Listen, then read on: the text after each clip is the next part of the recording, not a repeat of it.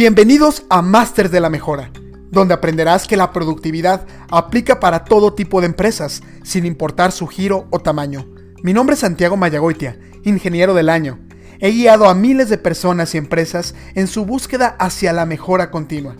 Conoce las historias de grandes personalidades que a través de su desarrollo profesional han generado cambios contundentes en organizaciones globales. ¿Estás listo? Iniciemos. Bienvenidos y bienvenidas a un nuevo episodio de su podcast Los Masters de la Mejora. Y estoy muy contento el día de hoy porque tenemos una invitada estelar. Y su nombre es Gabriela Guadalupe Salazar López. Bueno, primeramente, Gaby, muchísimas, muchísimas gracias por compartirnos un poco de tu tiempo y estar en este espacio. Santiago, mil gracias. Es un placer para mí. Ahora, Gaby, me gustaría que pudiera conocerte, eh, pues ahora sí que todo, todos los escuchas. Hablas que eres una mujer apasionada de las relaciones interpersonales, con un mix de formación y aplicación entre administración, recursos humanos, comercio e innovación. Cuéntanos un poquito de, de quién es Gabriela. Buena esa pregunta. Eso. Oye, bueno, te puedo contar este, luego empiezo a pensar en temas del ego, ¿no? Y luego nos ponemos ahí nuestros supertítulos y nos construimos esas imágenes sobre nosotros mismos, pero sí, te platico un poco eh, por qué comparto eso. Mi carrera, este, mi formación, digamos, eh, escolar, yo estudié administración y una formación en recursos humanos, porque siempre me apasionó mucho este tema, ¿no? De las relaciones humanas, qué sucede con las personas cuando estamos en un ambiente de trabajo y ese ha sido como de mis principales intereses. Y después el mismo camino de, de este trabajo en, en, recursos humanos, por el área donde estoy o el tipo de, empresa donde yo trabajo, estamos en, en distribución de alimentos y bebidas. Eh, pues me lleva mucho a la parte comercial, ¿no? Yo trabajo muy, muy, muy de cerquita con toda la gente de distribución, con la gente de, de la parte comercial y entonces eso luego despertó un interés en mí, en, en, conocer, ¿no? Entonces, entender desde el otro lado cuáles son esas necesidades para entonces, ahora sí ya hacer esa combinación y decir, bueno, si el área comercial busca esto y yo estoy con la parte humana, ¿cómo logro eh, construir ese puente para que entonces se logren esos objetivos. Es, ese ha sido mi, como mi, mi interés, mi desarrollo. Ahora, Gaby, hablas de un título muy padre, me, me, encantó cuando, cuando lo vi ahí que lo proponías, que es, vives tomando decisiones desde el pasado y no te has dado cuenta. ¿De qué forma eh, o a qué te refieres precisamente ah. con esta frase? Excelente. Te cuento por qué, te cuento por qué, por qué expreso esto y, y, desde dónde lo vinculo con, con el tema de las relaciones humanas, ¿no? Y me voy a ir un poquito a algunas definiciones que parten de, de un tema desde psicología. Entonces, habría que situarnos primero en un contexto donde nosotros como seres humanos, a lo largo de, de nuestros primeros años de vida, vamos construyendo ciertos mapas mentales, ¿no? Y esas, esos mapas los vamos construyendo a través de experiencias con nuestro exterior. Entonces, vamos construyendo esto y conforme van pasando los años, nosotros, cuando no, se nos presentan ciertas situaciones, lo primero que, que, hace, que hace, nuestro cuerpo es eh, detectar esta información a través de nuestros sentidos. ¿Sí? Entonces, lo que vemos, lo que escuchamos, lo que sentimos, todo el ambiente que se crea alrededor de, de, estas cosas que nos van sucediendo, nosotros tenemos esta percepción desde nuestros sentidos y de inmediato nos vamos a, nuestro, a, nuestra, a esos mapas mentales que construimos desde hace mucho para darnos una idea de qué viene, ¿no? O sea, te das una idea de qué, oye, qué, qué es esto, qué es este escenario que estoy viviendo, y entonces conectamos con esa parte de esos mapas mentales y, en, función de nuestro cuerpo, en función de, de, método de defensa, nos dice, oye, viene esto, por lo que yo estoy percibiendo, ¿no? La situación es esta y entonces hay que reaccionar, ¿no? Entonces, a eso es a lo que me refiero cuando yo digo, oye, ¿qué crees? Estás tomando decisiones desde el pasado y no te has dado cuenta porque todo el tiempo estamos volviendo a, esos mapas que se construyeron hace mucho, ¿no? Entonces, se llega a una situación, un momento, percibimos con nuestros sentidos, vamos a esos mapas y entonces viene nuestra resolución de qué es lo que está sucediendo o lo que se nos está presentando. Y luego entonces tomamos decisiones que muchas de esas, se, o se asegura que son desde el inconsciente.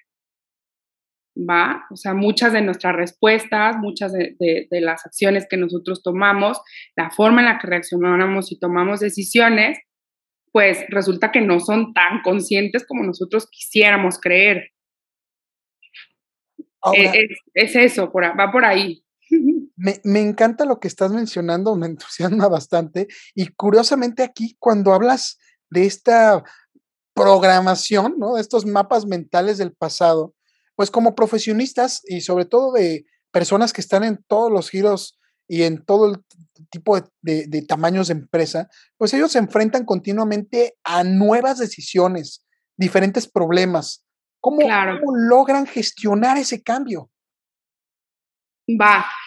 Ah, oye, relacionándolo con esto, creo que la parte es, yo, o sea, yo creo que ahorita que lo mencionas, vivir en en, la, llevar la vida de empresa, pues implica, yo diría que un reto diferente cada día, ¿no? O sea, tantas cosas pueden sucedernos como tantas personas existen en el planeta, ¿no? Porque a todos se nos ocurren cosas diferentes, eh, la percepción de uno puede ser totalmente distinta al, al del otro por lo mismo, ¿no?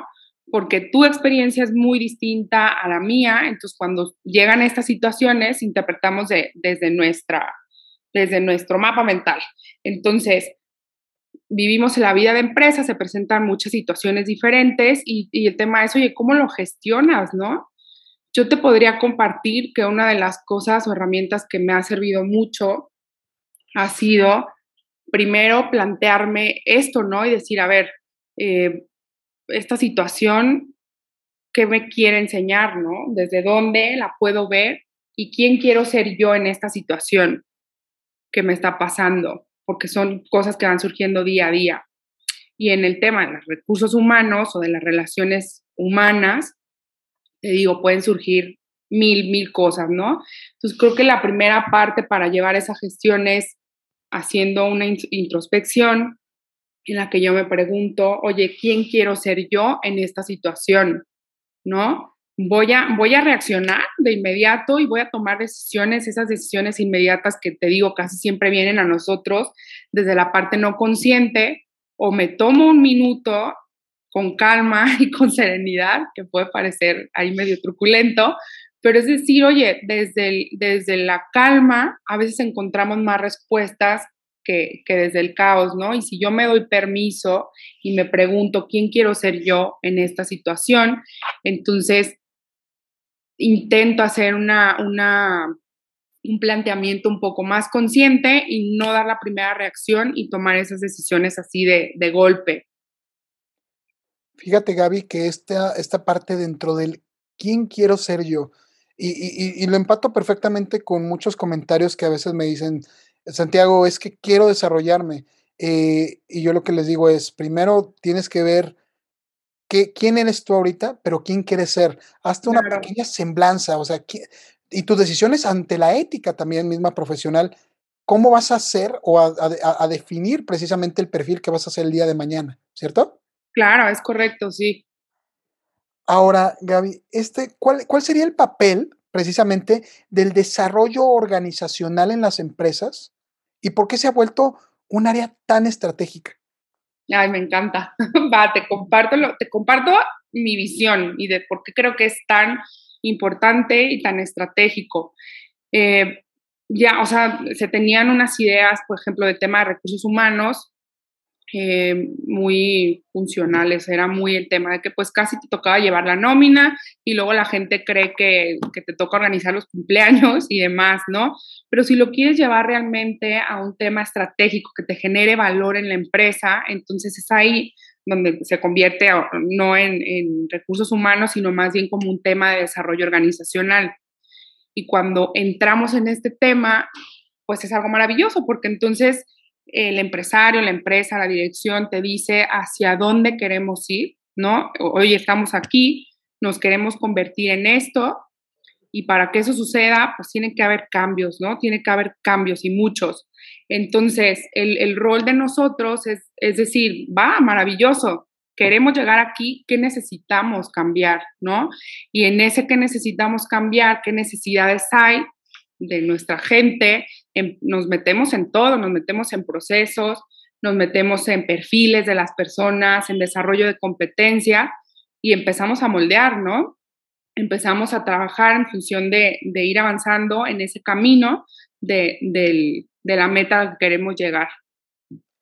Ahora, Gab, ¿cómo puedes dirigir a un equipo de personas que no te reportan, sin embargo las necesitas para alcanzar las metas?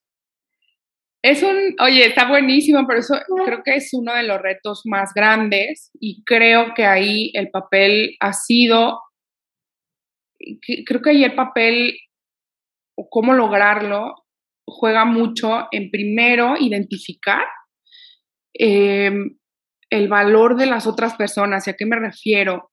¿Qué, qué, es de su interés para esas personas? ¿No? O sea, ¿qué, ¿qué hay detrás de querer lograr sus objetivos?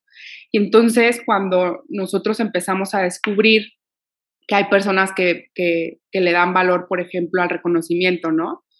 Oye, yo soy de tal área y, quiero que, que, mi trabajo luzca y que a mí se me reconozca, ¿no? Hay una necesidad de reconocimiento. Para otras personas será la parte donde su valor es sentirse escuchados, tomados en cuenta, etcétera. Entonces, creo que primero habría que abrir los ojos y los sentidos y percibir cuál es el valor de la persona para entonces de verdad hacer una comunicación en función, oye, ahora sí, de lo que ellos quieren escuchar, ¿no? ¿Cómo conecto yo con sus eh, necesidades para que entonces ellos puedan voltear a ver el proyecto y se sumen a ello? Aunque no me reporten directamente a mí, ¿no? O sea, si tenemos un, un fin común, a que queremos llegar, lograr un objetivo por un proyecto, lo que sea, donde interactúan varias personas, creo que uno de los puntos importantes es ese.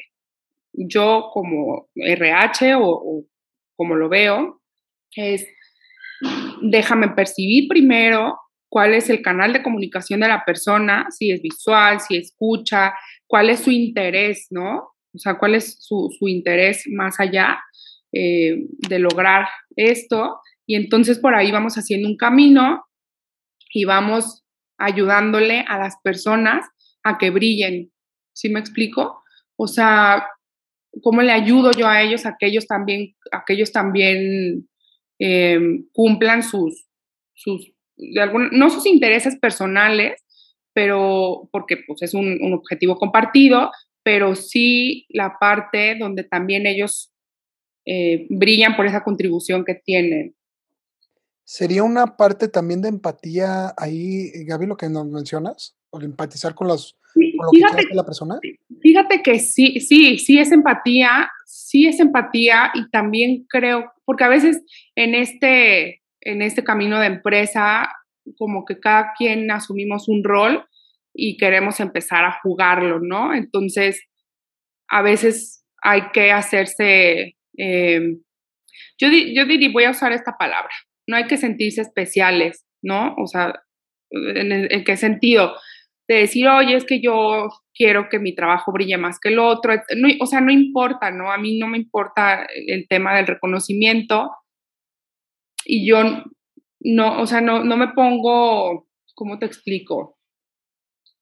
Em, a los intereses de los demás, sino que más bien es como, oye, como decimos aquí en México, bajita la mano, yo me pongo de bajo perfil sí, o sea, si yo no salgo a relucir y no me van a dar el reconocimiento a mí, a mí no me pasa nada, ¿no? O sea, pero si yo veo que una de estas partes interesadas es para él o ella importante el tema del reconocimiento, pues qué maravilloso, se lo damos, ¿no? Y le ayudamos a que su trabajo brille y a que también sienta ese reconocimiento. Entonces, sí, sí juega el papel de la empatía, como tú me estás diciendo, porque hay que comprender entonces cuáles son esas necesidades que el otro quiere cubrir o desarrollar. Ahora, ¿hay alguna herramienta que nos pueda recomendar para ayudar a nuestros equipos a mejorar sus relaciones interpersonales en el trabajo y gestionar conflictos eh, que se vayan presentando en el día a día? Sí, te voy a compartir este un, yo le llamo un ejercicio y a mí me ha rescatado de unos que yo digo, wow, no lo habría creído. Y, te, voy a, te voy a contar. Y está relacionado un poco con la primera pregunta que tú me hacías o como abrimos el tema, que decía que tomamos decisiones desde el pasado y no nos damos cuenta, ¿no? Entonces, Partiendo de ahí, el ejercicio es el siguiente. Casi siempre cuando viene una persona a quejarse de otra, ¿no? A decir, oye, es que mi compañero o mi jefe o tal persona está haciendo tal cosa y yo estoy molesto, ¿no? Y es que de seguro, y le, y le colgamos a, le colgamos a nuestras charlas eh, mil, mil este, acusaciones y información de más, ¿no? Entonces, cuando una persona llega este, así en este sentido, yo lo que les propongo es lo siguiente, les digo, a ver, nos vamos a dar oportunidad, vamos a hacer un ejercicio en el que tú y yo nos vamos a dar la oportunidad de ver esta situación desde otro ángulo. Nos vamos a salir de aquí ahorita, vamos a hacer un pasito para atrás y nos vamos a convertir en observadores de la situación, pero fuera de, ¿sí? Entonces nos salimos de aquí vamos a ver la escena que tú me estás planteando y entonces quiero que nos demos la oportunidad y que la pidamos, o sea, que, que, la persona se atreva a decirse a sí mismo, oye, quiero pedir y quiero darme la oportunidad de ver esta situación con otros ojos, ¿no? Eh, ¿qué, me quiere enseñar? ¿Cuál es, no? Sin, sin, sin meterle toda esta información que, que, yo traigo y que yo hice deducciones y, y saqué conclusiones y demás, ¿no?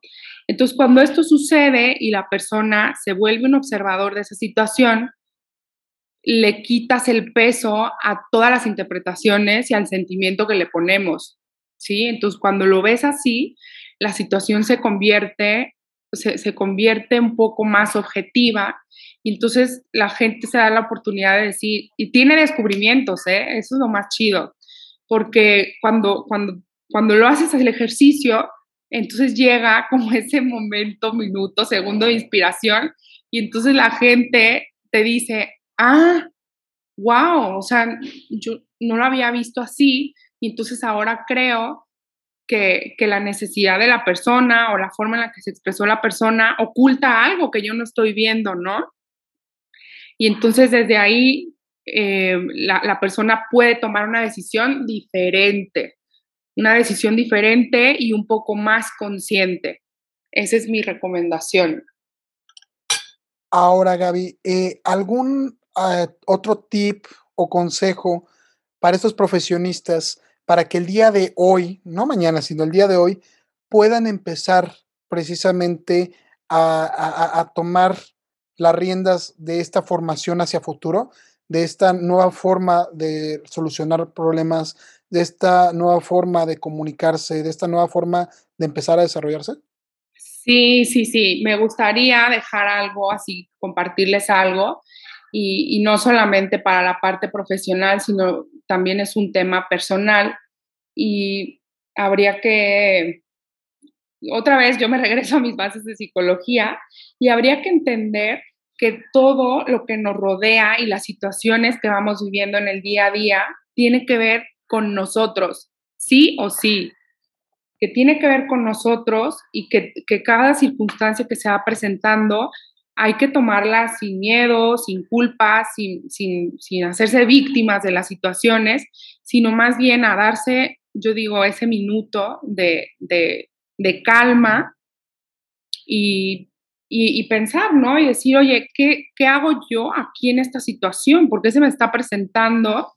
y qué me quiere enseñar, ¿no? Para mí creo que esa es una de las cosas más fundamentales cuando trabajamos con, con equipos, con personas, en, en, cualquier tipo de relaciones que, que tenemos, eso ayuda mucho. para empezar a hacer conciencia y empezar a tomar decisiones desde, desde una parte más objetiva y no con, con, a veces como decimos, con la panza, ¿no? Con esas decisiones que son inmediatas, impulsivas y demás. Yo creo que ese puede ser un buen camino para iniciar. Excelente. Gaby, muchísimas, muchísimas gracias por tu tiempo, por este espacio que te diste para compartirnos conmigo y con toda la comunidad. Muchas gracias. Gracias a ti, Santiago, un placer. Bueno, muchas gracias, Gaby, y muchas gracias a todos por habernos sintonizado en este capítulo con Gabriela Salazar con su título de Vives tomando decisiones desde el pasado y no te has dado cuenta. Los invitamos a continuar con su podcast de los Masters de la Mejora. Nos vemos en la siguiente.